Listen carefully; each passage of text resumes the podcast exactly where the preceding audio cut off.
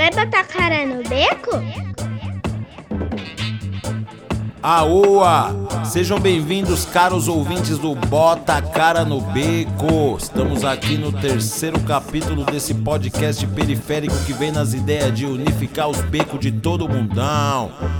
Aqui quem vos fala, Ayanai Monkey Giant, mandando aquela energia positiva pro seu fone, pro seu falante, invadindo aí a sua casa para levar um pouco mais de informação do lado de cá. Tá entendendo? Dúvidas e esclarecimentos, entre em contato através do monkeygiant.gmail.com. Fala mesmo, manda mesmo, dá opinião, o que for, tamo aí pra se fortalecer. E essa é a função do Bota Cara no Beco. Hoje, várias novidades especiais, tem lançamento, tem vários mano, várias minas da hora chegando pra somar na conexão. Vamos de vibe boa então, começando aqui com o produtor Juice com a faixa Blessed, contou com a participação da Miramai e o Donaio. Vibe muito boa, batuque africano com um toque de música eletrônica. Para quem não conhece o Jules, corre agora conhecer.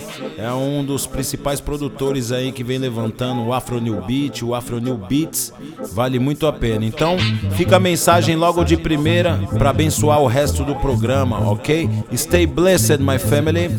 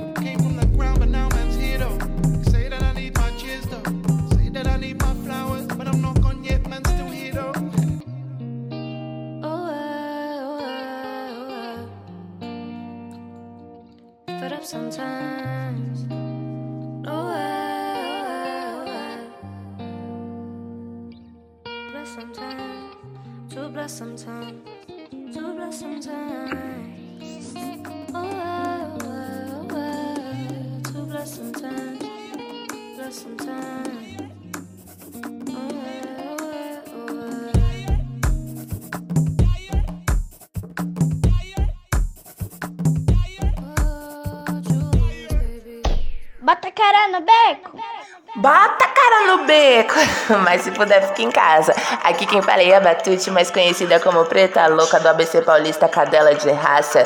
Deixe seu corpo se mover na frequência da prosperidade. Fique agora com o meu som, Ouro e Diamante.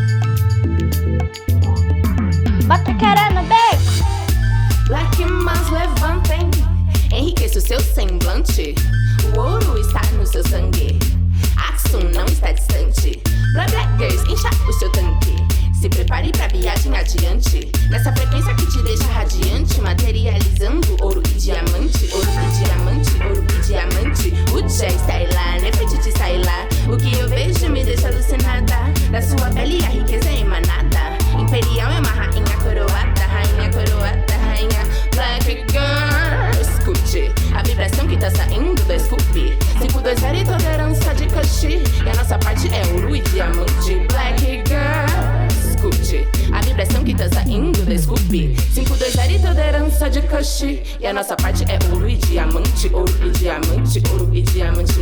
E a minha parte, ouro e diamante. E a sua parte, ouro e diamante. Pra mim e pra você, ouro e diamante. Pra todos que é 4P, ouro e diamante. África mandou dizer, ouro e diamante. Parte como um elefante, feiticeira linda e elegante, poderosa estrela gigante. E a minha pele reflete brilhante, ninguém corre constante. Trabalho duro, vida abundante. Sabedoria aumenta meu alcance. Mandei buscar foi ouro e diamante. O dia está aí lá, nem parte de estar lá. O que eu vejo me deixa alucinada. Da sua pele a riqueza é emanada. Imperial é uma rainha coroada, rainha coroada, rainha black girl. Escute a vibração que tá saindo da Scooby. Cintura zero e toda herança de Kush. E a nossa parte é ouro e diamante, black girl. Escute. A vibração que tá saindo da Scoopy 520 e tolerância de Cushing E a nossa parte é ouro e diamante Ouro e diamante, ouro e diamante E a minha parte, ouro e diamante E a sua parte, ouro e diamante Pra mim e pra você, ouro e diamante Pra todos que é 4P, ouro e diamante África mandou dizer Ouro e diamante, ouro e diamante Ouro e diamante, ouro e diamante Ouro e diamante, ouro e diamante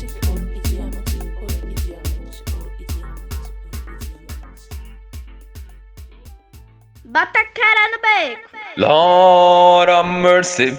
Yeah, yeah, yeah. Salve, salve família. Aqui é o Gux, G-U-U-X, botando a cara no beco. E vocês vão ouvir Anki, Uja, Seneb. Anki significa vida. Uja significa bem-estar. Prosperidade e Seneb significa ser saudável, certo? Na linguagem do antigo Kemet, que chamam de Egito, mas Kemet significa terra preta. Certo? Gux, Ankyu Jaseneb, produção Mysterites, Jatalawa Family and Crew. Respect in every aspect. Pum, pum, pum.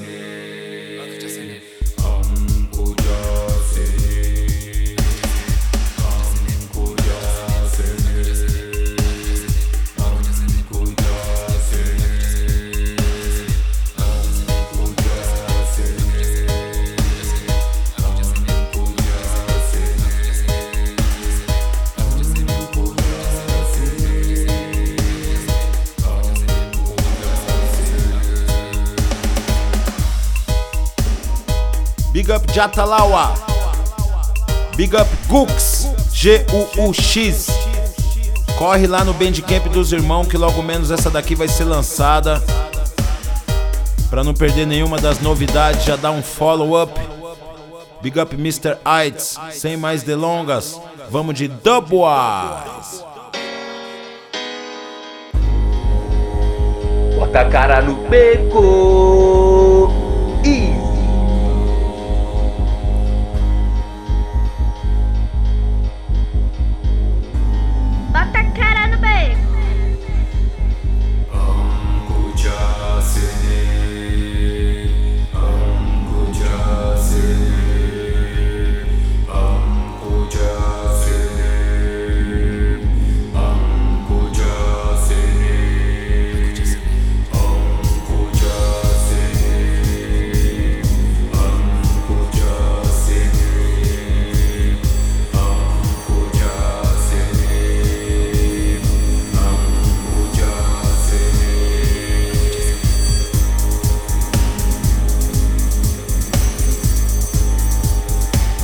Brazilian Style, Jatalawa.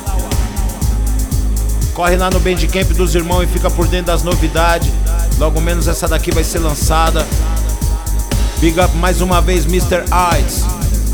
Big up Gooks.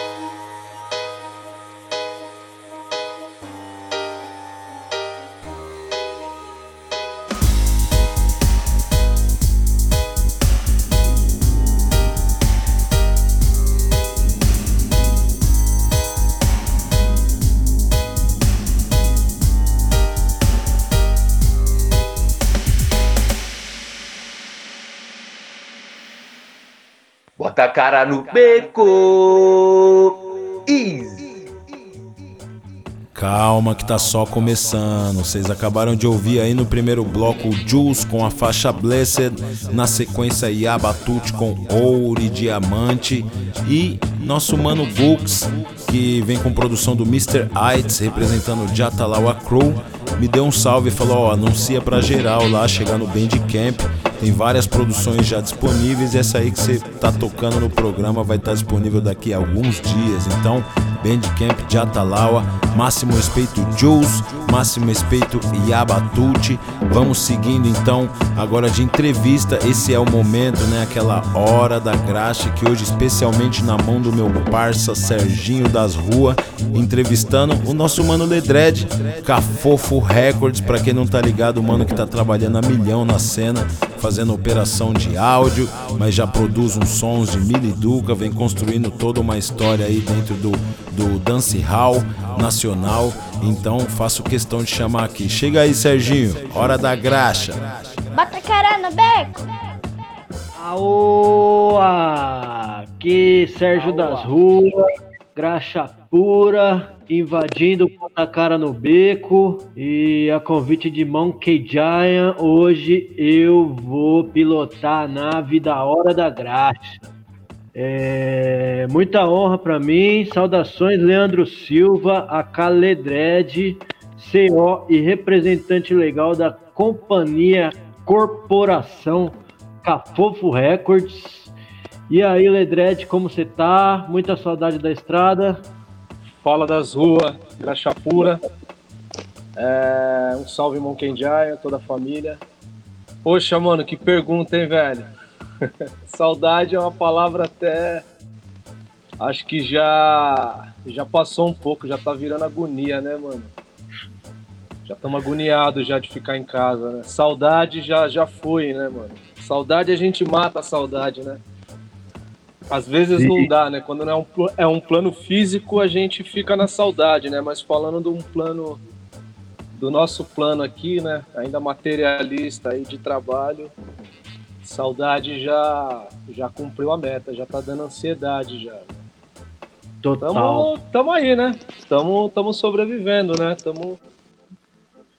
tamo Pois é, emendando, emendando já nesse assunto, né? Como tem sido esses Aham. tempos de pandemia, é, como você se adaptou aí, tá trabalhando de que forma? Me deixe saber.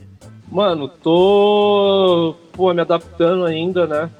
É, te falar assim, os primeiros meses foram bem, acho que pra todo mundo bem conturbado, né? Não sabia o que, que ia acontecer. É, aí ainda no primeiro mês eu tive a iniciativa de lançar, né? Tipo um desafio pra mim mesmo de mixar uma galera, né? Então fiz uma um open mix, vamos chamar assim, né? Mix free de quarentena. Então foi um primeiro start assim, né, para conseguir me manter trabalhando, me manter focado, né? Não cair um pouco nessa loucura. Fiz algumas mix, né, de, um- de uma galera independente que me procurou, porque foi a forma que eu encontrei de continuar trabalhando e sabendo, né, pô, no momento que todo mundo parado, né, o que, que a gente ia fazer, essa foi a minha primeira adaptação. Nesse momento a gente está conseguindo fazer algumas lives, né, já trabalhei em estúdio, é, com todos os protocolos de segurança, com é, mínimo, o máximo de pessoas, né, na contagem ali sendo o mínimo, né. A gente conseguiu agora no estúdio um- uma esterilização por ozônio, que não dá liberdade de trabalho, mas dá uma, uma segurança a mais, vamos dizer assim. Reafirma o protocolo de segurança. né? E, e mixando em casa, né? Eu tenho aqui um setup em casa e mixo em casa também. Então, tem sido assim, né? Mixando e masterizando em casa, né? E algumas lives, já fizemos algumas umas cinco lives já. Umas quatro, cinco lives já fizemos. Legal. É, eu tenho acompanhado algumas. Muito bom. Massa. Mas, dá- mas dá essa agonia, né? De vontade de ir pra rua, de ouvir um som alto. e aí, aproveitando falar de som Diferente. alto, aproveitando falar de som alto, é, é notório, é, é- é popular, todo mundo sabe que você é um excelente operador de PA, né? Eu já tive muita experiência com você, dessas aulas práticas contigo ali no piloto das naves. E ao, ao longo dos anos você vem trabalhando bastante, dando suporte para diversas bandas, diversos segmentos, representante da nossa música reggae, nos shows ao vivo, ou não, outras vertentes também. É, e aí a gente queria saber como foi o seu início com a música, como se criou a Capopo Records, é, se, se é é um selo, é, ou, e, e o início da sua experiência como produtor musical. Conta um pouquinho. Tá. É, tentar usar um pouco da cronologia, né? Um pouco do início do selo foi a partir né, do, do sonho de pô, ouvir música pra caramba e gostar de música, né? Então, não, não sei em que momento da vida eu decidi que queria trabalhar com música, sabe? De tanto ouvir. Eu acho que você, né, nós somos da época do cassete, né? Ouvir o Walkman, né, mano? Sim. o colar em baladinha festa que tinha um 3 em 1 que tocava toca-fita. Né?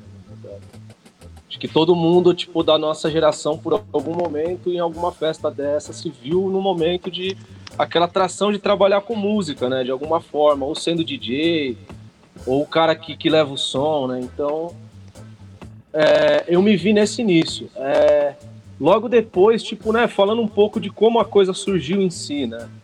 É, minha primeira experiência mesmo com música, assim, em estúdio, foi no, numa ONG, a Novo Olhar. Eu não sei se ela existe ainda. Na época ali na, na região ali da, do Bexiga. Ali, Rua Santo Antônio, ali pra cima, Manuel Dutra, sabe? Ali naquela região ali. É, meu primeiro início foi ali e dali, tipo, me despertou isso, sabe? Então, o selo veio, tipo, a partir do momento que eu consegui consolidar essa parada que eu tive em mente, sabe? De querer trabalhar com música, querer fazer música, querer printar as capas de disco, uma coisa que eu fiz, sabe, também durante um tempo. É, o início do selo se deu aí, sabe? De eu conseguir trabalhar com a música organicamente, assim. Vinha alguém no meu estúdio, gravava, eu pegava esse artista, já criava uma capa, porque eu tive uma época, um tempo que eu consegui fazer um curso de Photoshop também.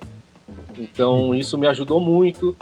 Eu conseguia já criar já uma arte de single e lançar aquilo. Na época no, no, no MySpace, é, SoundCloud, YouTube, quando estava chegando ainda. É, assim se deu a, a, a questão do selo, sabe? Uma ideia de selo. Como trabalhar o artista. Eu não, não conseguia vender shows, sabe? Mas eu conseguia trabalhar o artista dentro do estúdio. Dele chegar no estúdio, ele ter uma ideia, a gente ou desenvolvia um reading, não uma instrumental, ou então ele vinha já com uma instrumental, já que ele já tinha adquirido, e a gente desenvolvia desde a ideia da gravação até um produto final para ele conseguir trabalhar. Né? Você Então, lembra, é, é, falando sim, em sim. cronologia, você lembra a- ano, o ano que isso começou, que você sentiu pra valer assim, que eu sou isso, Aham. né? Eu sou parte da música. Em que ano? Cara, a partir do 2002, mais ou menos. Porque aqui na vila tem um brother que sempre trabalhou com música, né? O DJ Grilo. Hoje em dia é estúdio favela, né? Ele trabalha com funk, com a, rapaziada do funk. Então ele já tinha computador e a gente sempre foi amigo de infância, sabe? Amigo desde a época de jogar bola na rua, surgir fliperama, essas coisas. Então eu vivia muito junto com ele, sabe? Curtindo festa, a gente ia pra balada, baladinha de, de vila, festa de vila. Então, tipo, chegou uma época que ele conseguiu comprar um computador e começou a produzir aquilo na casa dele. Eu, pô, me vi fascinado naquilo, né? Você ter a possibilidade de você moldar uma música, né, ao seu gosto, né? Claro Sim. que guardado todas as proporções de conhecimento, né? Pô, conhecimento Sim. zero, é- eu era ouvinte, né, mano? Então, eu Sim. tentava me atirar pra extrair alguma coisa. E esse brother me emprestava o computador dele pra eu trazer pra minha casa, né? Quando eu morava com a minha mãe. Então, tipo, foi o primeiro start, assim, lá pra 2002. Aí, em 2005, 2004, eu conheci o, o rapper Jamal, tá ligado? Nessa ONG Novo Olhar.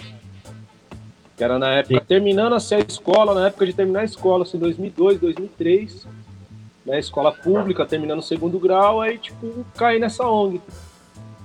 Dali eu, eu vi realmente o que era um estúdio, sabe? Os moldes que a gente vê de estúdio digital, né, do que é hoje. Um computador, uma trilha, um, um, um estúdio pequeno de um espaço de 2 metros por 3 metros, né, onde era uma sala da ONG, e ali tinha um estúdio, onde ele lecionava, tipo, os princípios básicos de como a gente gravar uma música o que era uma mesa de som, como ligar o microfone numa mesa de som. Esse foi meu primeiro contato de verdade mesmo. Ali, a, a partir dali, de tanto que eu gostei, eu pilhei tanto o Jamal que daí, tipo, no outro ano ele começou a trampar na DGT, que hoje é o Traquitana, sabe? Surgimento lá do, nos primórdios do, do Traquitana. Aí, de Sim. tanto pilhar ele, eu comecei a trabalhar de hold lá, sabe? Mas hold no, no sentido assim da graxa mesmo, né? De tipo serviços gerais do estúdio, sabe? Tudo que tinha pra fazer assim, enquanto o Jamal tava lá trabalhando, eu trabalhava junto dele, então colocar um pedestal com microfone para um cantor, pegar água, ir na rua comprar alguma coisa, sabe? Eu era o, o geral do, do estúdio, né? Era a graxa total. Então, a partir dali, tipo, eu, depois no próximo trampo que eu tive, eu consegui adquirir um computador e aí, tipo, as coisas foram vindo, né? Isso em, em 2005 já. Aí dali, tipo, começou toda a história de aprendizado, né? De, de pô, pesquisar, tipo, porque é uma luta, né? É, é, um, é uma arte, né, mano? Então, não, a gente não tem muitas escolas que ensinam arte aqui. É, Fica difícil, né? A gente, gente que nasce cru, né? Tipo, nu- nunca teve nenhum, nenhum conhecimento musical, né? Ser apenas ouvinte de tipo algum determinado estilo musical, a gente se aventurar a fazer, né, alguma produção é é um passo distante, né? Vamos falar assim que até eu gostar de alguma produção demorou tipo, sei lá, uns sete anos, sabe? Sim. Você ou- ouvir assim, você fala, poxa, acho que essa ideia tá vindo de acordo com aquilo que eu pensei, sabe? Eu tô conseguindo me expressar dentro disso que eu tô fazendo.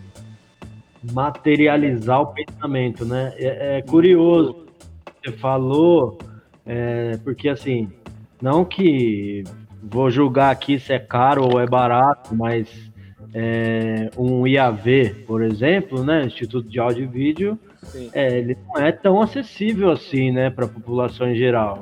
É, é, é um valor significativo, né?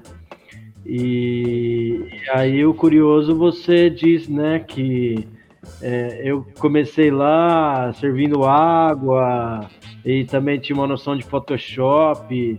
Então a gente vê muitos, muitos dos nossos assim como esse acumulador de funções, né? Você vai é, preenchendo as lacunas, as deficiências que os artistas têm com, com o suporte técnico ali e fogo na roda, né? Não tem jeito. É, tentar não é inventar uma nova roda, né? Mas fazer com que ela gire mesmo quadrada, saca? Sim. Porque, né, falando é o que você disse, né? Um investimento, não que ele não seja né, um custo justo, né?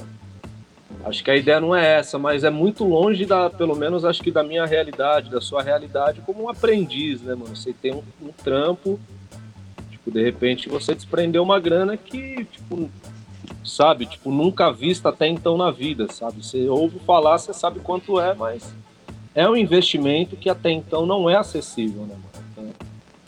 É, é, um, é, isso, é isso que você falou, é tentar suprir um pouco dessa necessidade que a gente tem de ter a vontade de de ter o trampo, né? De seja trampar tecnicamente, sabe? Trampar em estúdio, trampar num show, ter uma, uma empresa pequena de locação de som, né?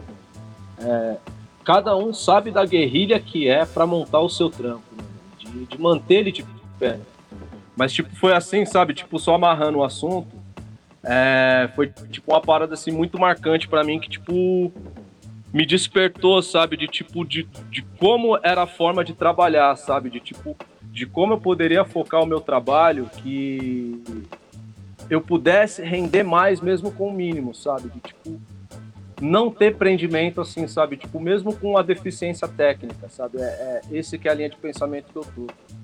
É, porque se a gente for falar de o que é um estúdio, o que é um selo, né? O que é ser um selo, ou o que é oferecer um serviço de um selo, alguns anos atrás era uma coisa tipo é, inimaginável pra gente, né, mano? Hoje em dia a gente consegue com um computador, é, claro que com toda a deficiência, com toda a limitação ainda que a tecnologia tem, a gente consegue prestar um serviço e chegar a esse ponto de ser um selo, sabe? Não aos moldes, né, de, de como era antes, sabe? De tipo, é, não que eu vivi essa época, né, mas de como a nossa pesquisa traz isso, né, de quão burocrático era e quão milionário era um contrato, né, de você de repente tentar lançar uma música, né. Total. E, e é isso, aproveitando o ensejo do, do selo, é, eu gostaria que você destacasse três trabalhos lançados pela Cafofo para a galera procurar e ouvir. Toda a história. Mano, teve teve assim três trabalhos assim que acho que de toda a história fica difícil dizer, né? Porque tiveram várias coisas que a gente fez aqui é, eu vou citar aqui Nabi Clifford, que a gente fez aqui recentemente, né? Tem um ano e pouquinho que a gente finalizou. Foi um trabalho assim é, bem árduo de se fazer, custo zero, sabe? Nabi morando no Rio de Janeiro, ele vindo para São Paulo com grana própria, é, ficando assim de na casa de brother, sabe? Tipo gravamos assim na, na guerrilha, sabe? Nabi Clifford. Ele é um cara que ele tem um site Preta Minha Cor. É, ele é um ativista né, na questão racial, na questão da, da mudança né, da palavra negro para preto, né? Da, da exemplificação né, do, dessa palavra né, e das questões que ela, que ela acarreta. Né? Então Sim. foi um trabalho bem, bem significativo fazer. Né? E foi lançado pela gente, né? Pelo Cafofo Records. Teve o Tico QDP, que é um rapper daqui de São Paulo, né? De, de Francisco Morato, né? Mais especificamente Grande São Paulo, né? É, é um rapper que ele mistura muito a, a era do boom bap com, com a era mais, mais romântica, assim, sabe? Vamos dizer assim, do rap, né? Que é aquela questão do tabu, né? De se falar de amor no rap, né? De falar de uma forma assim diretamente para as mulheres, né? Não um homem falando numa música pra rapaziada ouvir, saca? Tipo, falando cheio de gíria, cheio de malandragem, sabe? Não, não que isso seja ruim, mas é o estilo do artista, sabe? É, é um rapper que ele tá com um trabalho assim bem, bem diferenciado. É, a gente também lançou um disco dele de boom rap tem alguns anos atrás, Tico QDP, Tico Quebra de Padrão. E tem a banda Vila Reggae. Banda Vila Reggae também, que a gente lançou o disco deles pelo edital do reggae do ano passado. Foi do ano passado que eles foram contemplados, aí eles procuraram a gente. E a gente desenvolveu um trabalho junto a eles aí que ficou muito satisfatório, assim, a- ao que a gente planejou, sabe? Legal. tudo que a gente esperava extrair do disco era não que né, não- os outros trabalhos não tenham ficado tipo ao mesmo nível é que escolher três é tipo aquela de né amarrado com o olho fechado né Sim. Eu acredito que esses três que você citou traz esse envolvimento um pouco além do profissional até, né? Vai pro pessoal mesmo, que tange amizade, ou que tange ativismo, ou que tange essa quebra de padrão que o próprio nome do MC traz, né? A gente acaba se envolvendo pessoalmente, né? Você acaba levando para fora do estúdio, ouvindo no fone também. Acontece comigo aqui. sim sim é um, um pouco assim só um adendo disso que você falou um pouco aqui do Cafofo Record sempre foi isso sabe É, até dizendo um pouco do estúdio durante um eu gravei assim no em casa propriamente dito, né, quando eu morava com a minha mãe, foi o princípio do estúdio. Depois de um tempo, aqui no, no, no próprio terreno, né, eu digo aqui porque é onde eu moro, mas contando a história, eu fiquei de 2008 até 2017 trabalhando direto aqui num espaço reservado, sabe, com, com uma privacidade para preservar minha família, né, minha mãe, o pessoal, e ter também uma privacidade para a gente trabalhar, desenvolver as ideias. É, Agora, que nem nesse momento, a gente está num trabalho diferenciado que eu abri uma parceria junto do Marcelo Neri, né, que é o baterista do Vila Reggae. Então, de um tempinho para cá, a gente abriu a VOC Produções, né, que eu precisei, eu necessitei naquele ponto da vida que a gente olha e diz o que, que a gente faz, né, Jack? Então, precisei parar um pouquinho, né, momentaneamente com a ideia do estúdio, tipo, propriamente dito, né, no formato que ele se criou, né, de atender a galera, de tipo não necessariamente fazer o trabalho, sabe, em prol de, de um lucro em si, sabe? Mas em prol mesmo disso que você falou, de identidade com o artista, do artista falar a mesma língua, a ponto de frequentar a casa, sabe? Sim. É um lance que a gente sempre preservou isso, né? Porque aí a gente consegue entender mais da pessoa e até desenvolver um trabalho melhor junto da pessoa, né? Quando a gente conhece melhor, né, a fundo. Diferente de frequentar o estúdio, grava uma música e vai embora, sabe? A gente não, às vezes não acaba não conhecendo um detalhe que às vezes numa hora de, de produção isso pode, pode servir de, de ajuda para a gente se encontrar com o artista. Total.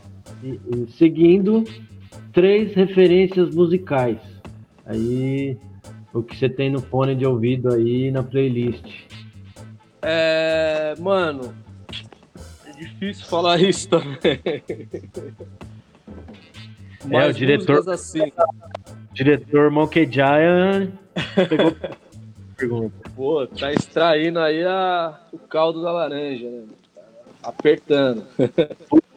Mano, músicas assim que eu sempre tenho na playlist, assim, independente assim de, de dia, de horas, de coisas que também influenciaram, tipo, acho que Prodigy nunca sai, saca? Porque, tipo, foi um marco, assim, pra mim, né, nesse lance, né, nesse gancho da ideia que a gente tava falando de, de curtir música. Pô, curti um pouco a fase de tudo, né, de, de festa de vila, de quebrada, então tinha dia que tinha festa que era era de rap, da rapaziada do rap, tinha dia que era a rapaziada do pagode, tinha dia que era a rapaziada do eletrônico, tinha a rapaziada do, do rock, do punk. Então a gente ficava permeando ali, né, curtindo os ambientes, né, mano? Então, eu lembro bem, assim, de umas vezes que eu curtia com uma galera de eletrônica e quando eu ouvi Pródiga, assim, sabe? Quando chegou pra gente, assim. De ouvir, assim, umas 20 vezes e ficar se perguntando, mano, o que que é isso, sabe? Tipo, Sim, qual que é a ideia desse cara, sabe? me lembra MTV, né? 32 UHF, um negócio assim. Por aí, por aí, por aí. TV Zona Aberta. Falta Tipo, duas. uma coisa assim que eu gosto muito de ouvir, assim, às vezes até por referência, sabe? Tipo, até um estudo que acho que a gente compartilhou, né, numa época do lance, né, de, de frequências, né, de lances de, de, de masterizações, né? Tipo, tem um lance lá do Prodig de uma época ali que ele chegou batendo assim na, na, na tampa, né, da panela, né? Não, revolucionário, né? O Prodigy- É, aí, aí mudando um pouquinho, né, da água pro vinho, é. Mas acho que um pouco assim, bem. Na linha de alguma forma, eu, eu gosto de ouvir também muito Nine to Wonder, tá ligado? Que é tipo uma coisa assim que eu ouvi de sempre, assim, dessa época de MTV, sabe? É, poderia citar outros aqui, Hieroglyphics, Mos Def, tá ligado? Tipo, daí ladeira abaixo, sabe? Health Skelta, tipo, vai indo embora, vai descendo, sabe? É, Onyx. É, Muito- tipo, porque foi tipo, né, aonde eu tive a experiência com o Boom Bap mesmo, né? Sim. Boom Bap nu e cru, né, mano? Então isso pra mim, tipo, fica muito na playlist de trabalhar com a galera do Boom Bap, eu sempre gosto de ouvir pra, pra ter um frescor nas ideias, né? E, tipo, também permear outros caminhos. né? Que louco. E, e tem também um, um que eu, assim, tipo, eu sempre gosto de estar assistindo até hoje. Não tá na playlist, mas é uma referência que é o Portishead. Putz, foda, foda aí demais. também já é, é o trash do trash também. Bat Progress- né? Massive Attack, né? Tipo, O Portishead entra um pouco como um rock progressivo. Sei. é, eu não sei se. Eu, eu, eu não cheguei a ouvir essa, essa classificação. Eu cheguei a esbarrar com um lance de, de trip hop. Trip hop, sim. cheguei a esbarrar com esse lance, né? Tipo, Tá pelo certo. lance, né, do, dos scratches, né? Tipo, eu não tinha ouvido esse termo, mas acho que se encaixa também. Não sei se é assim que eles também classificam. né? É, eu acho que uma-. Na, na época era, e com o andar da carruagem vai, vai se. vai evoluindo. E aí, Lê, da hora, suas referências, três trabalhos destacados.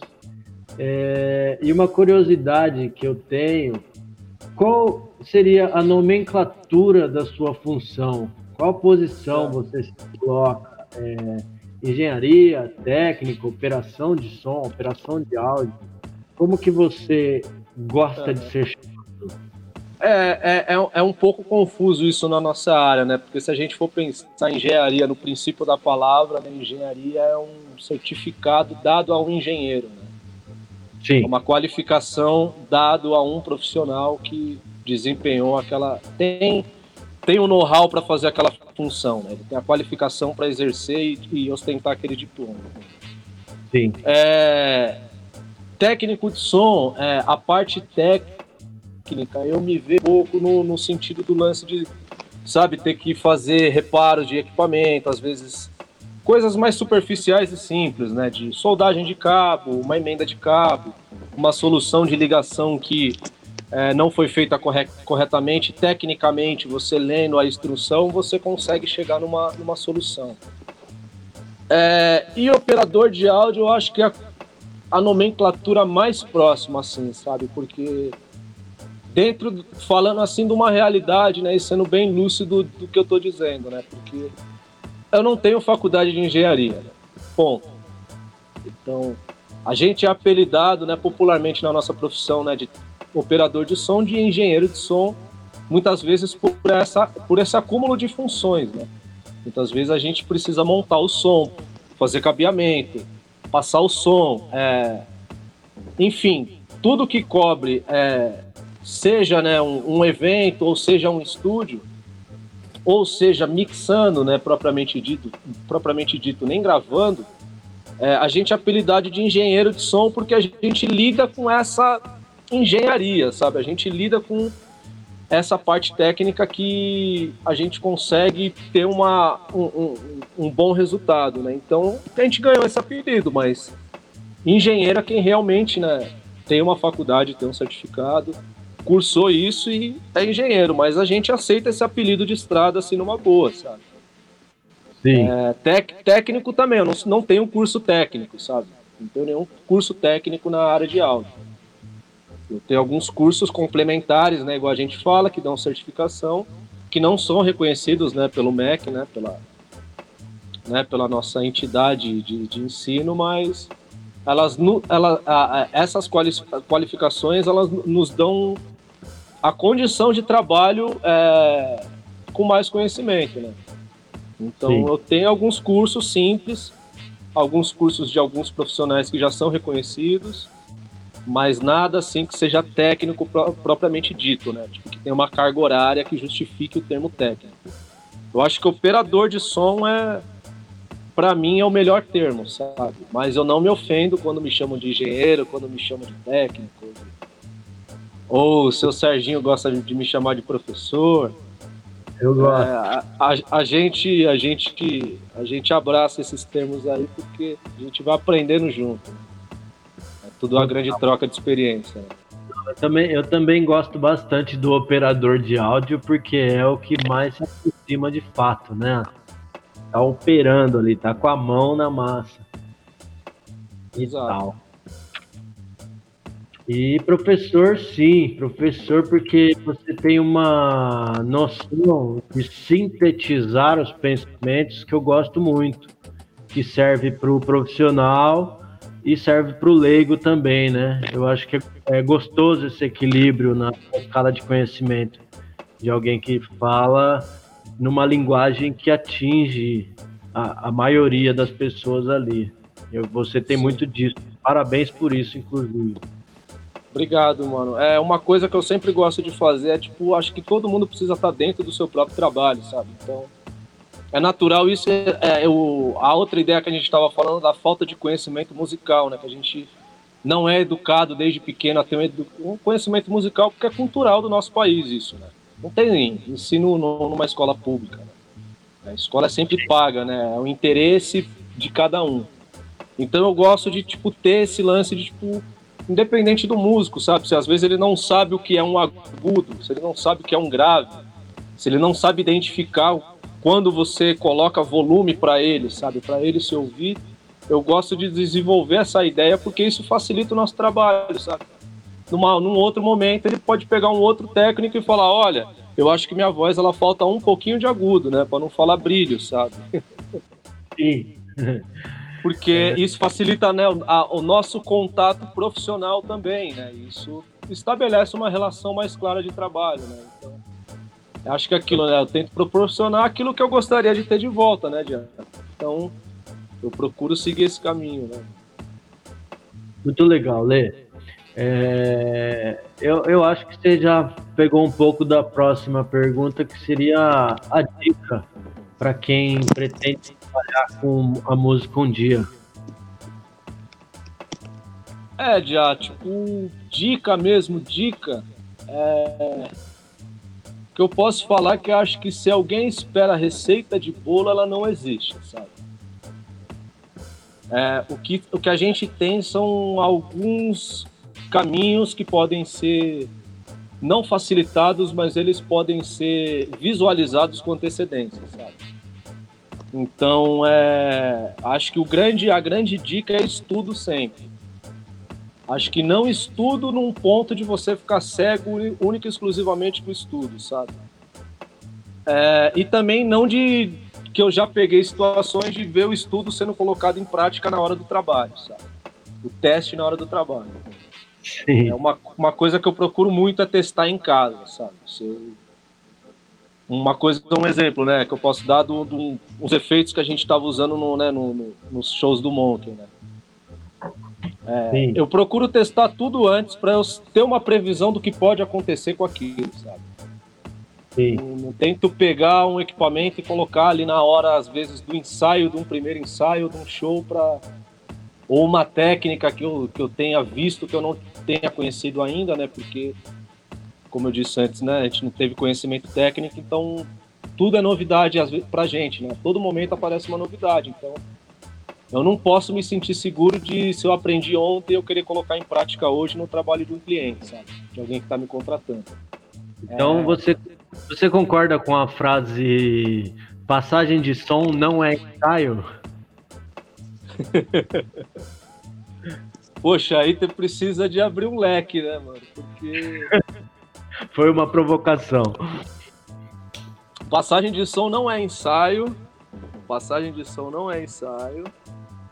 E ensaio, muitas vezes, não tem reverb.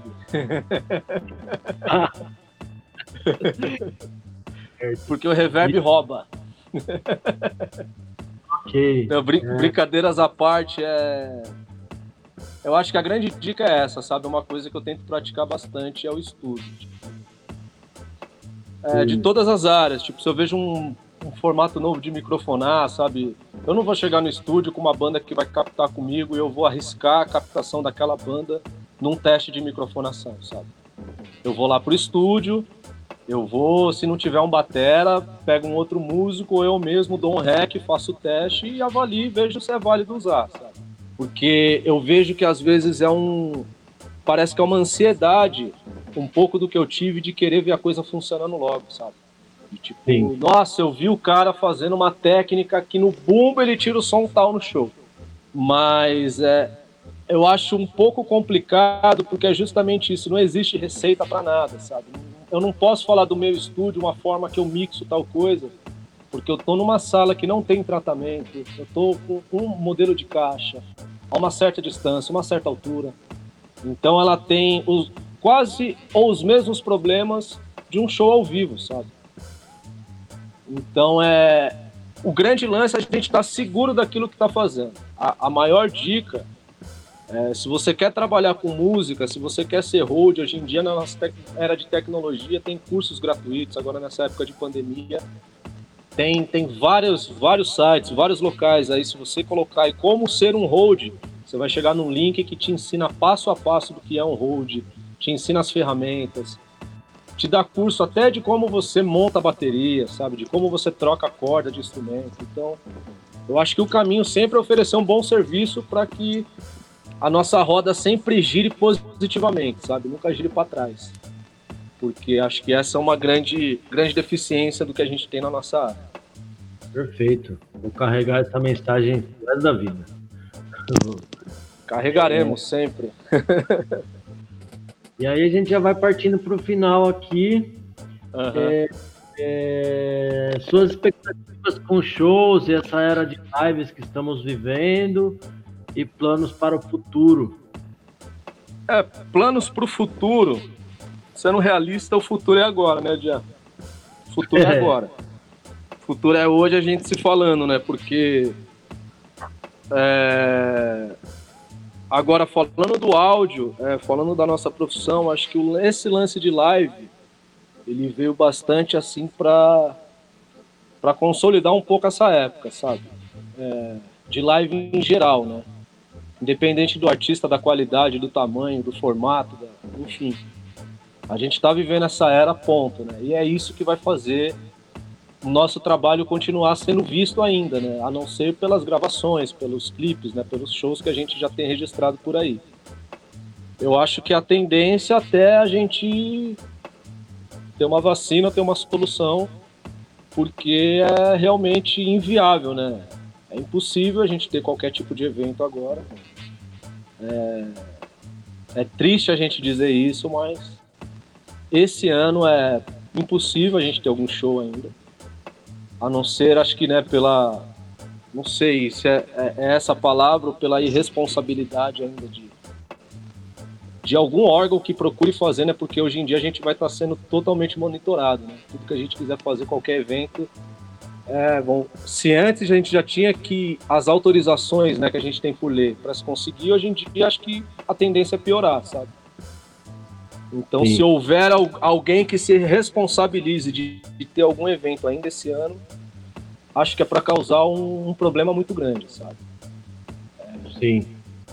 Então, acho que live vai ser o que vai trazer um, um pouco do respiro, né, para pra gente que trabalha um pouco com shows ainda.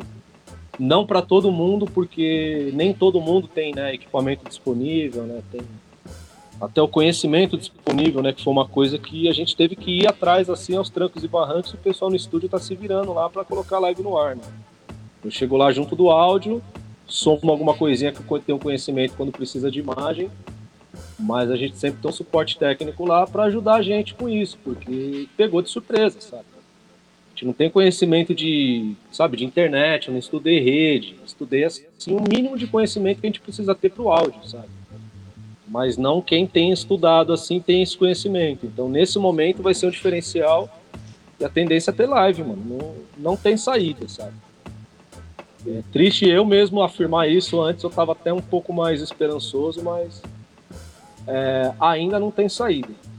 Estão é, falando já em adiar é, carnaval, adiar ano novo, sabe? Passar tudo pro ano que vem. Acho que a tendência é essa mesmo. Senão vai ser muito mais risco do que a gente já está ocorrendo agora. É isso, mestre. É... Eu acho que foi bem legal. Você é um cara, como eu disse, sintetiza bem as ideias. Obrigado pelo uhum. seu tempo, atenção. Que é isso, já. Continua se cuidando, cuidando da família, que logo menos é... esperamos que com a devida vacina aí é... estaremos rasgando as estradas de novo, queimando asfalto, com, com mais sede ainda, né? De vitória e, e, e música boa, né? Que é a nossa é, vida. A sede, a, essa sede não acaba, né, Diabo? Então, estamos é, vibrando por isso, né? Estamos vibrando aí para que a gente tenha uma cura em breve aí. A gente tenha uma, uma resolução aí segura também, né? Porque também esse lance chega uma hora que começa a ser também um pouco perigoso, né? Tá todo mundo falando de vacina, todo mundo quer lançar vacina. É... Hoje mesmo ouvi uma notícia aí que a Rússia queria lançar uma vacina só para os profissionais de saúde, mas parece que não é muito, não é muito segura, sabe? Então, acho que o momento agora é a gente vibrar um pouco para que a cura chegue na dose certa, né, Para que não haja nenhum efeito colateral aí que a gente seja abençoado e logo, logo aí a gente volte para a estrada com alegria dobrada, né? Porque agora tá tudo guardado, né, Diego? Pois é. Estamos com o nitro agora cheio, né? Pois é, pois é. Vamos que vamos, Lê. Então, esse foi o Ledred, Cafofo Records. Procure nas redes sociais, procure seguir. É um mestre do áudio aí preocupado com qualidade antes da quantidade. É um cara foda, que eu recomendo. E a gente invadiu aqui o Bota Cara no Beco. Essa foi a hora da graxa. Alright? Um oferecimento da graxa pura. E toca daí, Monkey Jackson. Forte abraço, Ledred.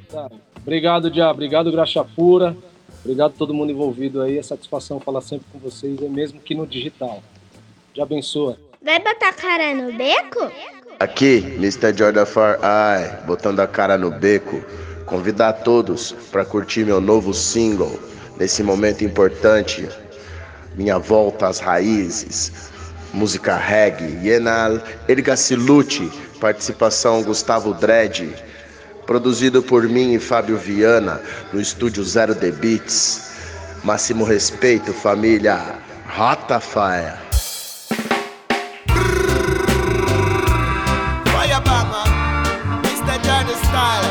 Gustavo Green Irmãos África até control Erga se lute, yeah Não deixe que eles façam você desistir dos seus sonhos Yeah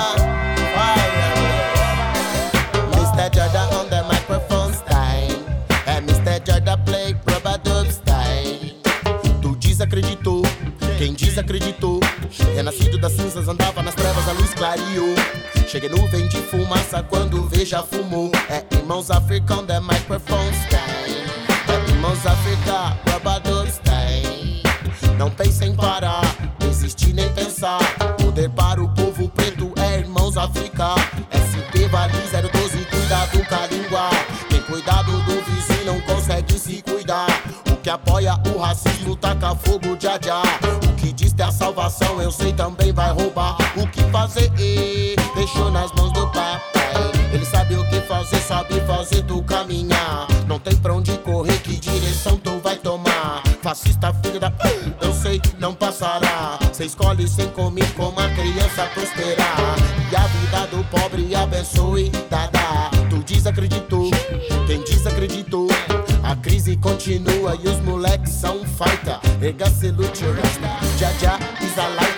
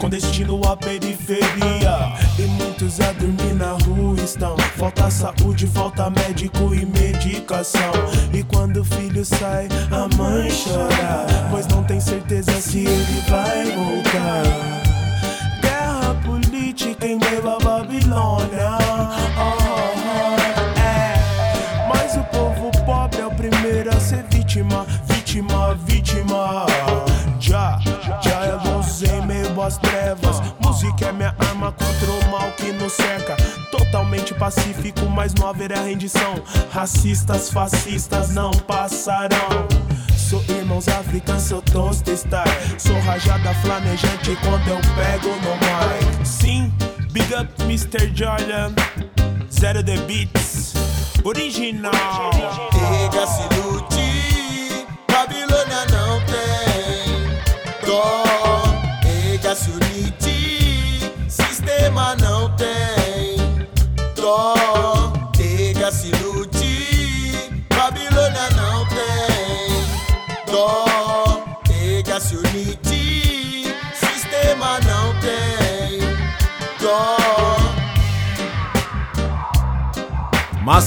prefeito Geraldo Vale,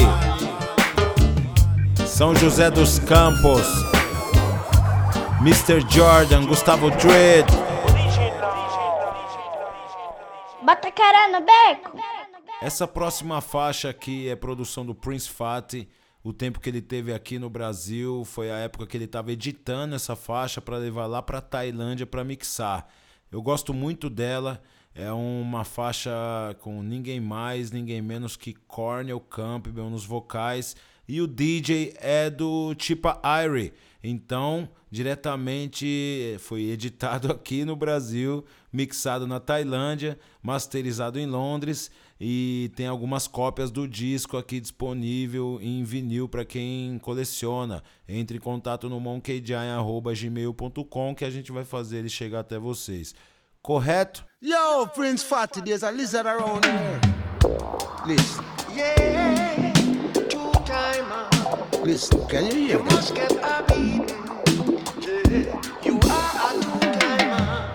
Yeah, two timer. I say you must get a beating.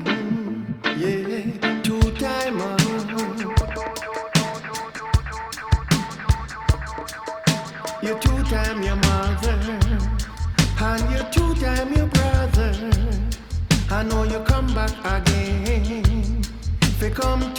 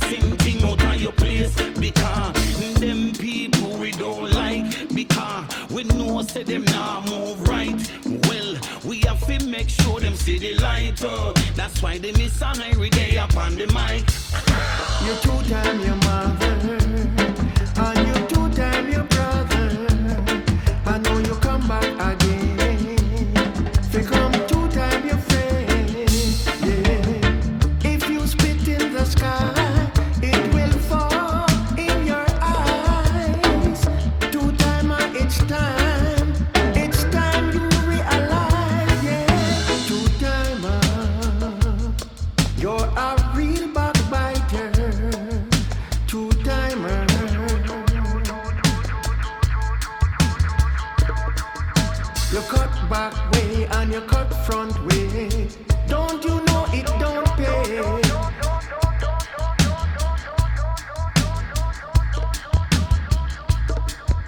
Two timer.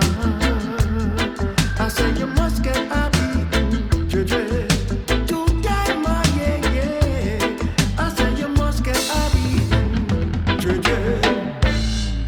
We're gonna drive the lizards out of here. Ei, vai botar cara no beco? Salve, salve, sou África do Arruda, diretamente de São Paulo, Brasil, botando a cara no beco e é máximo respeito, Monkey Jaya. A música que vocês vão ouvir agora é Sanguessuga, um dos últimos lançamentos. Você escuta em todas as plataformas digitais e também pode ver o clipe no YouTube, é Bless, Bless, Bless. Yeah. África do Nascença. Vai botar cara no beco? Nego Zambeça. Palavra consciente. Música e informação. Essa é a vibe. O sangue suga, amigo. Pior do que muito inimigo. Me chama para embrasar, me chama para balada, mas não me chama quando um din é pra se ganhar. O sangue suga, amigo. Pior do que muito inimigo. Me chama para embrasar, me chama para balada, mas não me chama quando um din é pra se ganhar. Muito percorri até aqui. Demorei, mas aprendi. Um com um são dois e não são três. Três é o poder da trindade. Minha imagem foram usar, mesmo sem eu autorizar. Mas beleza é isso aí. Minha glória é essa aqui. O sangue suga, amigo. Pior do que muito inimigo. Me chama para embrasar, me chama para balada, mas não me chama quando um din é pra se ganhar. O sangue suga, amigo. Pior do que muito inimigo. Me chama para embrasar, me chama para balada, mas não me chama quando um din é pra se ganhar. Não vou parar, vou continuar. É minha missão, foi dada por já. Vou levantar, o rosto lavar. Tem mais jardim pra cuidar. A conta vai chegar outra vez, isso eu sei. E se não pagar, corta, isso não tem vez. Se me contratar, paga, essa é a lei. A fica do no mic, o que prevalece é o bem. O sangue suga, amigo. Pior do que muito inimigo. Me chama para embrasar, me chama para balada, mas não chama quando um din é pra se ganhar. O sangue suga, amigo. Pior do que muito inimigo. Me chama para embrasar, me chama para balada, mas não me chama quando um din é pra se ganhar. Dona Araci me avisou, amigo é os seus, meu filho. Os seus estão aqui, os seus estão aqui,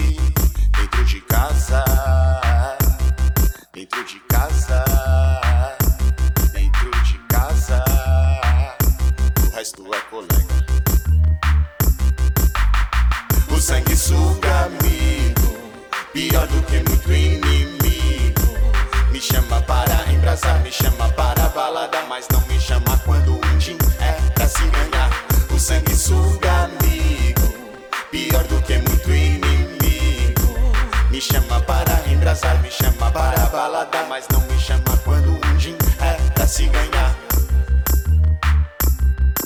Palavra consciente, música e informação, nego Zambessa, africano na missão, yeah. São Paulo, Brasil, Rastafari. Bota a cara no beco. Esse foi África do com Sanguessuga com produção musical de Neguci Ambessa.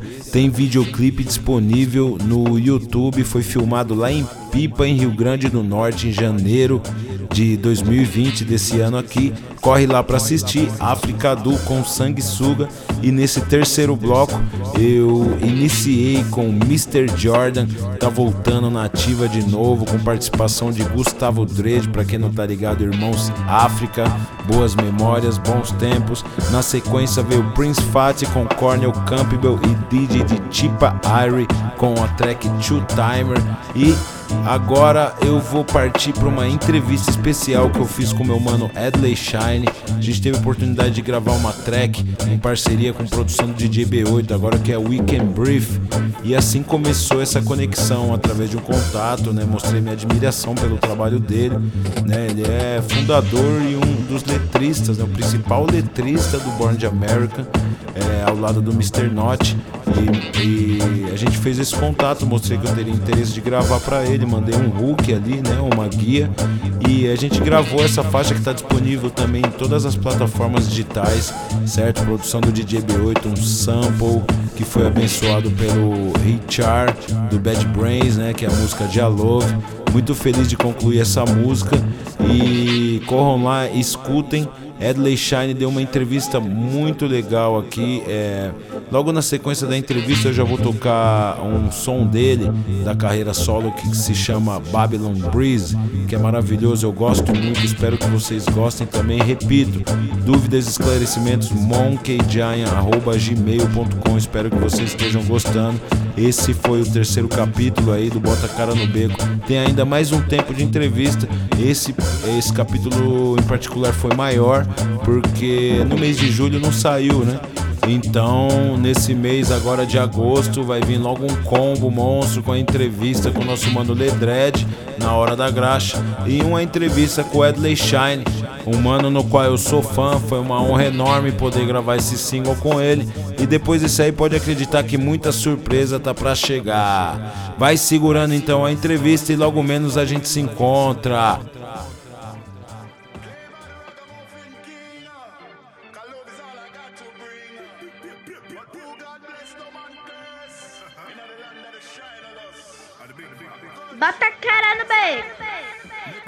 When did you realize that you were a songwriter and singer? Any influence come from your family? Yeah, so I realized I was a songwriter very young. I won a poetry contest when I was in sixth form. They call it sixth grade here in the United States. And um, winning that contest as a little kid, it instilled in me that I had the gift for putting words together and making them meaningful and poetic. So growing up around my uncles who came from Jamaica and owned a sound system, you know, Emperor Sound, which is one of the oldest sounds in Washington, D.C., sound system culture. You know, that also was a big influence because I had my uncles and my cousins that used to get on the mic and DJ in the ragamuffin reggae style, dancehall style. So I picked it up from them. And then growing up later on in life, listening to a lot of hip hop, listening to KRS-One, listening to Shinehead, listening to the Fat Boys, listening to Run DMC. I learned about rapping, so I I was able to put the two together: rapping, hip hop, and dancehall, chatting over the sound system, and I, I combined both, and that's how I kind of generated my style and putting words together. Tell us about your relationship with Jamaican and Caribbean music. You were born in USA and your family comes from Jamaica, right?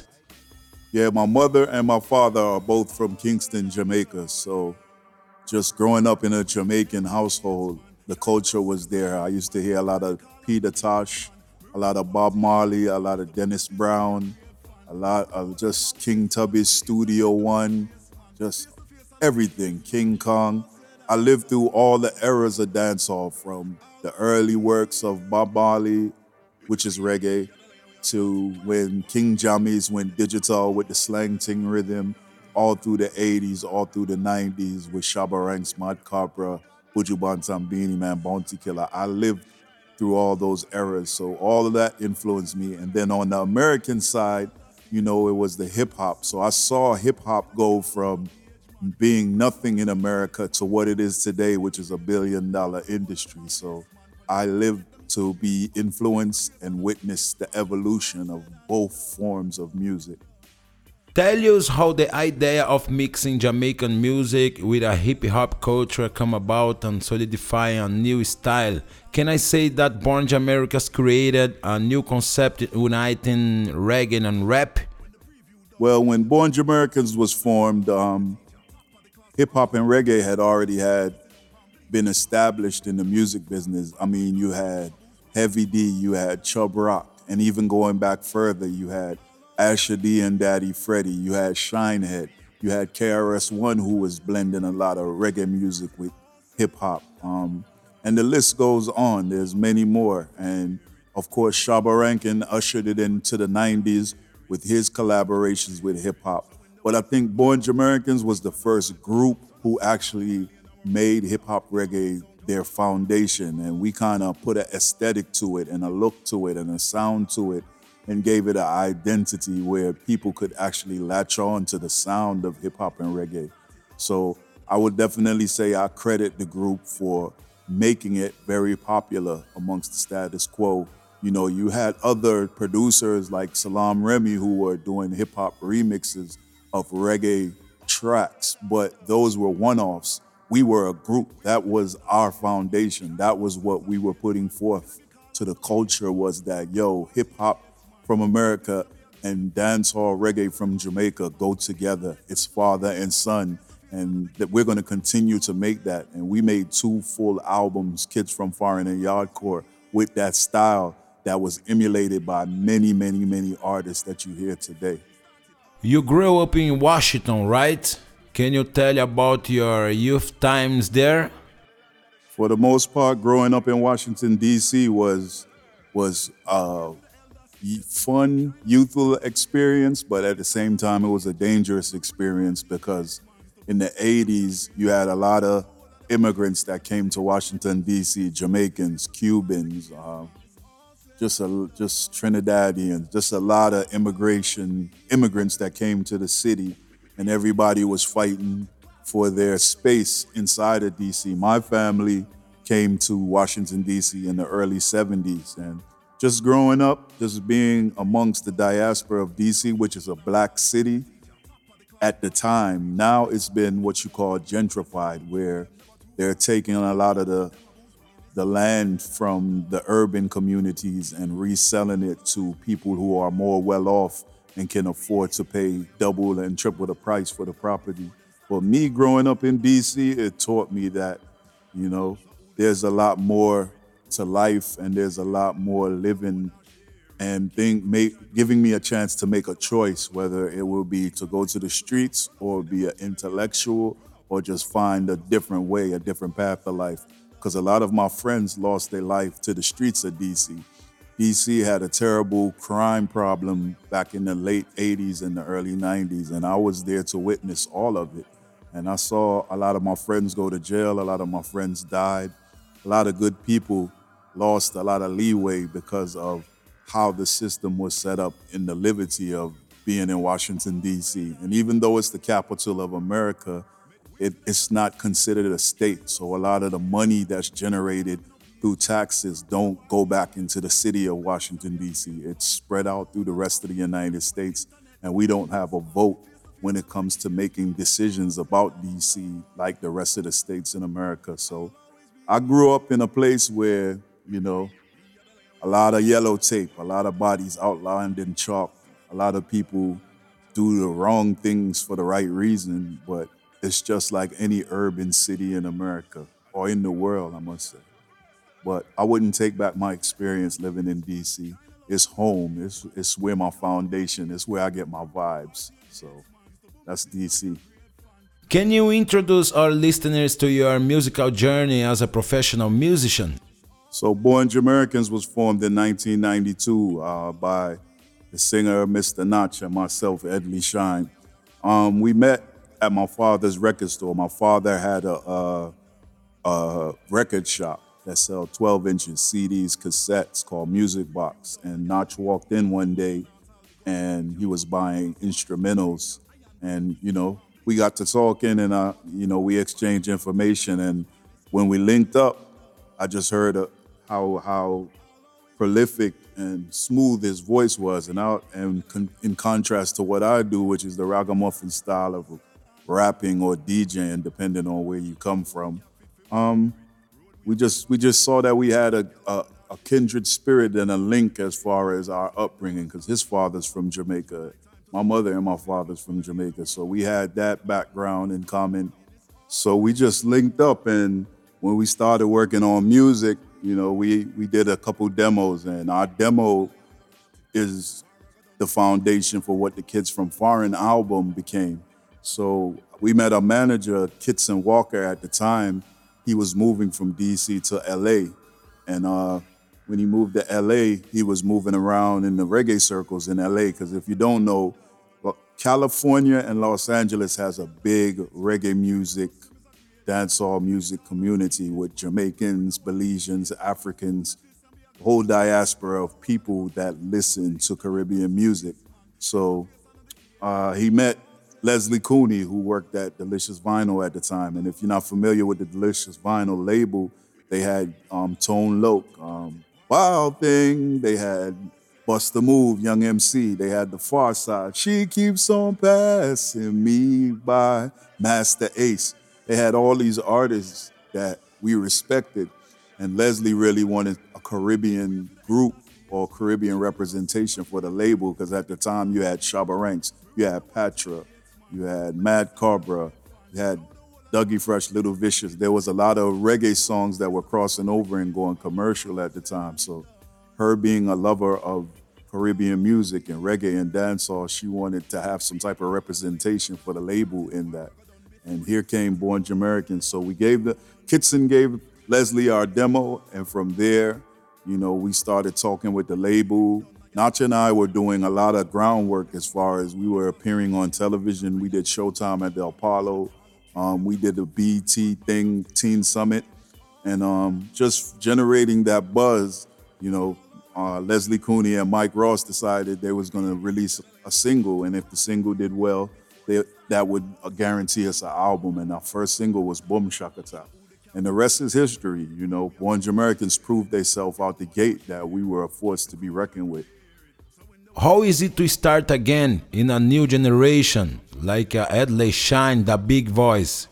So coming into this new generation of making music, it took a long time because Born Americans broke up in 1998, and for through all that time, I was doing a lot of writing, um, just moonlighting as someone in music, but at the same time, you know, there was no touring, there wasn't a whole lot of royalties coming in from the group anymore. So I had to find a way to fuel my passion, which was making music.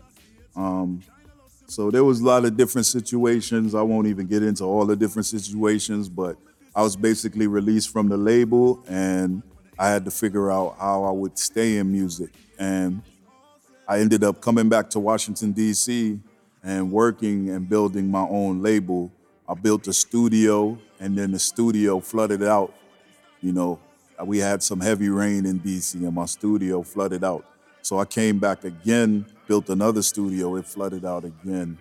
And through all this time, when I was going through all these different things, trying to get back to the music, um, I was working on music. So in 2015, I went to Jamaica and I met a producer by the name of Rose Summers, a young producer at Down Sound Studios. So meeting Ro, he was the first Jamaican producer that I met in Jamaica that had the same open mindedness as far as making songs. He wasn't just doing the traditional reggae or just doing traditional hardcore dancehall, which is the norm in Jamaica. But now there's a new generation coming up that's more into R&B. They're into pop. They're into anime. They listen to country music. They listen to trap music, and they're a- actually able to make those records, even though they come from Jamaica and sound like the American counterparts, which is very scary. But it's also great for me because I have that American Jamaican mentality. So my approach to making records appealed to him because he had the same open mindedness. So Ro ended up coming to Washington around late 2016, early 2017, and he ended up staying with me for almost a year. And within that year, we started working on music, and some of those songs that we worked on ended up being on my Based on Talent EP, including Babylon Breeze, which when I first heard it, I knew what it was. And I said, I want to give this a modern approach, but I wanted to appeal to my core fan base, which is Born Americans fans. So that's why I took the approach. And this whole EP is just me showing you the other side of my creative boundaries or my creative realm that I didn't really get to show in the group because in the group I was playing a ro- I was playing my role. There was the beauty and the beast. I was the beast, so I always came in with the rah, rah, rah, rah, rah. But there's tones and there's levels and there's I can do hooks. I can do everything because a lot of the writing that that was in Born Americans, wherever we go, the the whole yard core mantra, the whole kids from foreign mantra were my ideals that came from my mind that I put into the group, and then we expounded upon them and made them what they were. Not taking anything away from my partner, but right now it come to a point where based on talent is, just showing the world Edley Shine is his own entity within himself and that should be respected. And i think the music speaks for itself and proved that point. So i'm happy about the body of work that i put out and the way that it's being received right now Do you normally write, record, and release everything? How is your process in the studio and in the background with your music? Um, my process now in making music is either I get the rhythm or, or I'll get the ideals. A lot of times ideas will come with me, come to me, and then I'll have them for years, and I'll always just wait till I hear the right rhythm that goes with the ideal, because I, I never, with with this new generation and how they make music and the rapid pace that music is made and consumed, it's kind of hard for me because I take every song that I make personally like it's my child. And no one wants to send their child out into the world unprepared and not having all the mechanics and things needed for that child to be successful. So I treat my songs the same way. As far as writing, I haven't used a pen and a pad probably since Born Jamaicans. You know, I just vibe off of what the rhythm is telling me and say my words. And with the advent of the technology right now, I can always go back and clean up anything. You know, I'm not one taking stuff, but at the same time, I just vibe with whatever the track tells me and then I express it and then I'll go back if I need to fix a word or do anything. That's my process. But so far, all the records that I've put out have been well received and I have to thank God for that. Um, as well as Refix Kings. Can't forget about Refix Kings. Shout out to Jay Butter. So if you ever found a remix with Edley Shine and we've done from Drake to Beyonce to, you know, Sierra, there's a lot of them and uh, the DJs around the world love them doing those refixes allowed me to, you know, expand on my vocal palette and change up my style and change my voice and have fun with it and not be within the constraints of what people expect from me from a group.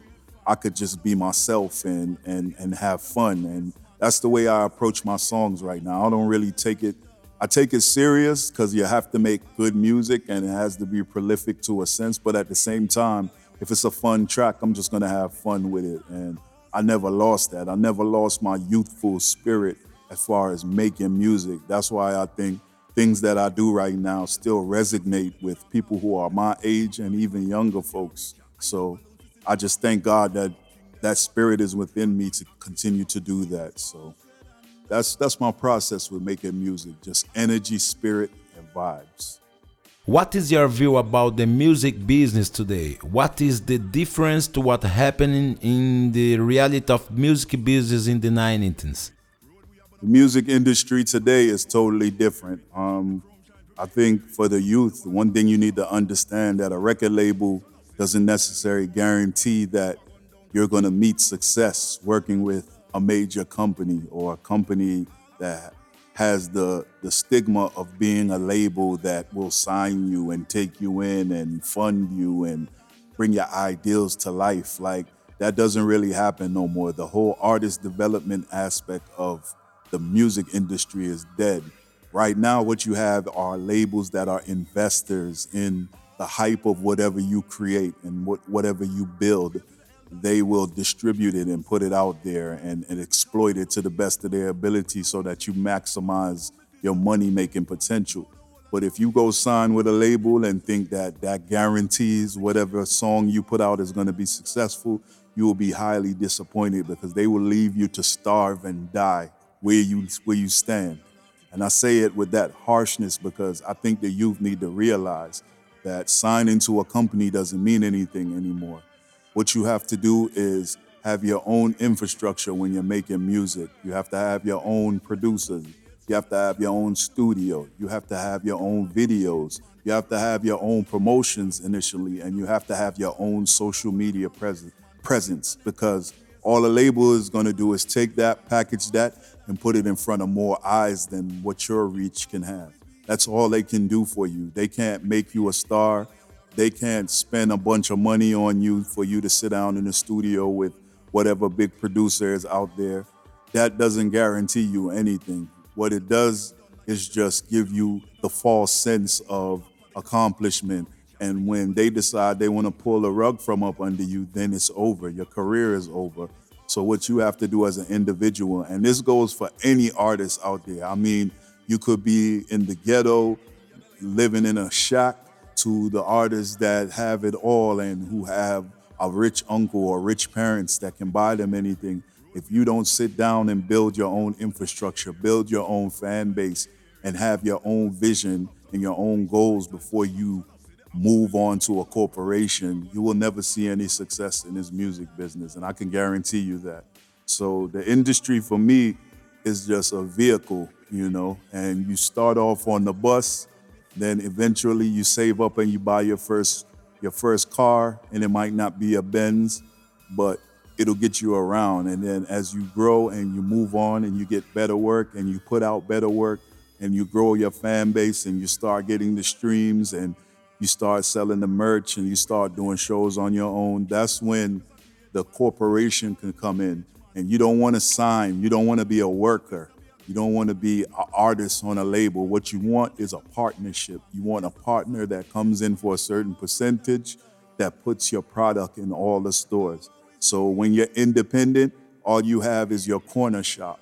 But when you go with a major or you go with a label, they will make sure that your product is in Walmart and Target and all these places that they don't allow them the individual artist to get to as an individual. The corporations can get you there but you want to control your masters, you want to control your image, everything about you, you need to own. And that's the most important thing in the change in the music industry that it's a do it yourself model now. And I embrace that because I always had that mentality. I never felt comfortable with a label to think that they would they would hold me down forever. I know what it is and I know what it's about. It's about a dollar. So just know that any young artist that's listening to my voice right now, know that you are the label. You are the commodity. You are the money. Nobody is going to give it to you. You have to go make it for yourself. Can you leave us with three new artists that you have a listening to these days and make sure that our listeners listen as well? Um, new artists. I would tell everybody to go listen to my producer, Rose Summers. That's R O E Summer with a Z. Um, he's definitely somebody on the rise, somebody to look out for. Um, Griselda, the whole Griselda tribe hip hop group. Listen to them. I really think they're dope for some new artists. Um, Rod Wave is another artist from America that the Brazilian people need to get in tune to. Very soulful. New generation, Rod Wave. Check him out. Let us know your plans for the future. Right now, for the future, I just want to put out more good music and just do the music that I feel and I love. Um, I'm working on a lot of Cali roots type music right now because that's a big scene here in America. And um, most of the bands that are in the Cali roots scene are fans of Born Americans, but they just don't know how to get in touch with any of the members of the group. So now that I have inroads into that world, I'm just trying to establish myself and and get some good songs out there. So that's what I'm working on. Um, more boom bap stuff. So you know, look out for some singles, look out for some freestyles, and just doing the work, doing continuing adding on to my legacy. That's all I can do right now. I, you know, I don't really have uh, have an end goal as far as this music is concerned. It's just keep piling on the work and see what happens and maintain my family and maintain my stability and stay happy and keep my spirit fed and keep the passion fed for making music. So that's the future for Edley.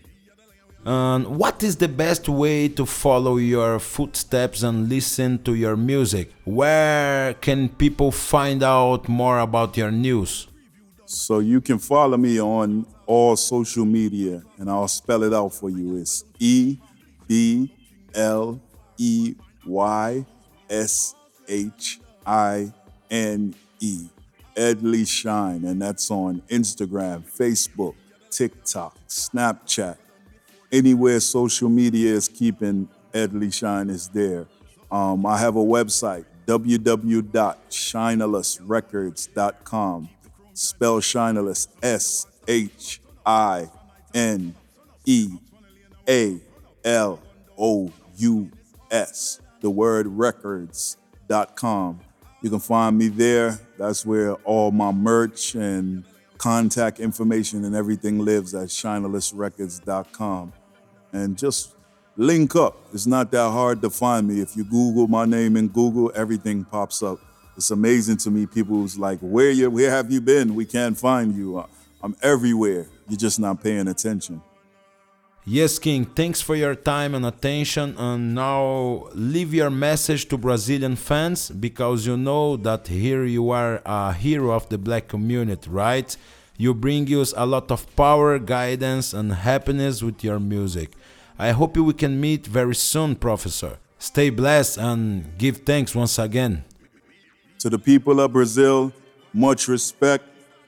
Um, all I can say, I always get a lot of messages on my social media. When are you coming to Brazil? When are you coming to do a show? And it's all up to the sponsorship and the promotion. Brazil is a long flight from Washington, D.C. to Brazil. So if I come to Brazil, it can't be just for one day or one night. I have to spend at least two, three weeks there. So hopefully, one day soon after the COVID is cured and everything's back to normal, I will come there and spend some time. I want to shoot a video in Brazil one day and just connect with the people because I know the people connect with the Born Americans brand and the music that we put out. And I hope that they get these vibes. We got the new song with Monkey Jam out right now. We can't breathe. So go check that out and just keep vibing. And I'm gonna put some more music out there. And I hope to collab with a lot more other dope Brazilian artists and just keep a vibe. So by the time now in 2020, if 2021, 2022, I get to Brazil, there'll be a whole nother legacy of music with Edley Shine to go perform and spread the love to the people. So maximum respect to the people of Brazil. The big vice. I love y'all. Much respect.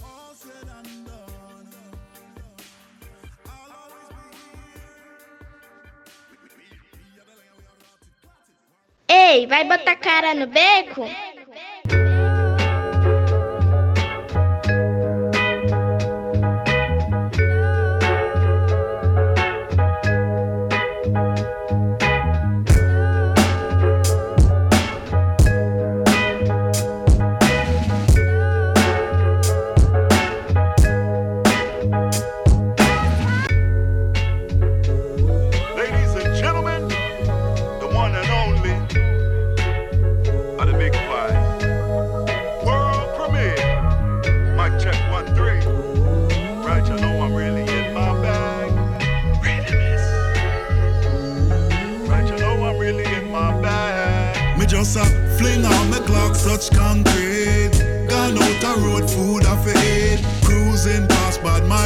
Haters. We coulda never get we down. We just a live up, cause good vibes we we need. See them a want from my youth, why the pray?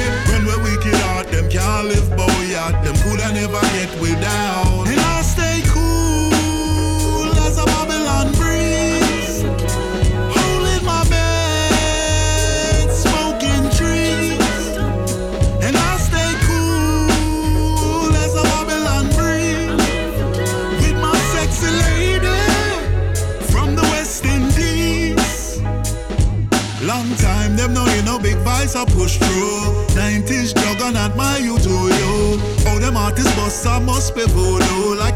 A hurricane, every year fi pass through. With the pretty face dumper truck behind you. Come check the big vice, him will sign you. Them my hot and the temperature rising. Me stand firm with no compromising. And I stay cool as a Babylon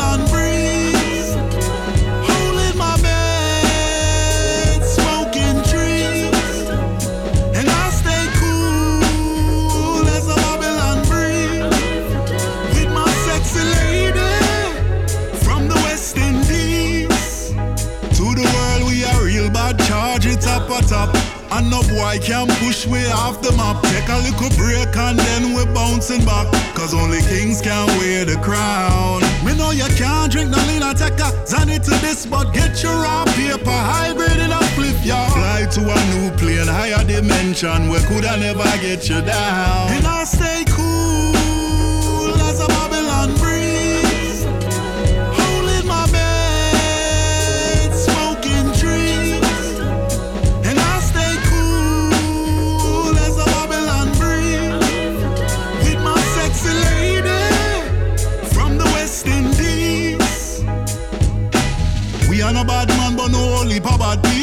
Never this the link, them I go come see you. Songs and image no make a tough guy. Cause when you in a scope, then it's a bullseye. Raised by the hustlers, money in a account. Flip real estate and find where we out. Microwave music of artists in a drop out. Them coulda never get we down.